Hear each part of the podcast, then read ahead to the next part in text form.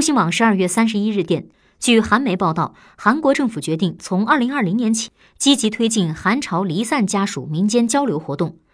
韩国统一部表示根据此次基本计划首先推进当局间离散家属交流的多元化和定期化。同时统一部还计划积极推进离散家属民间层面的交流。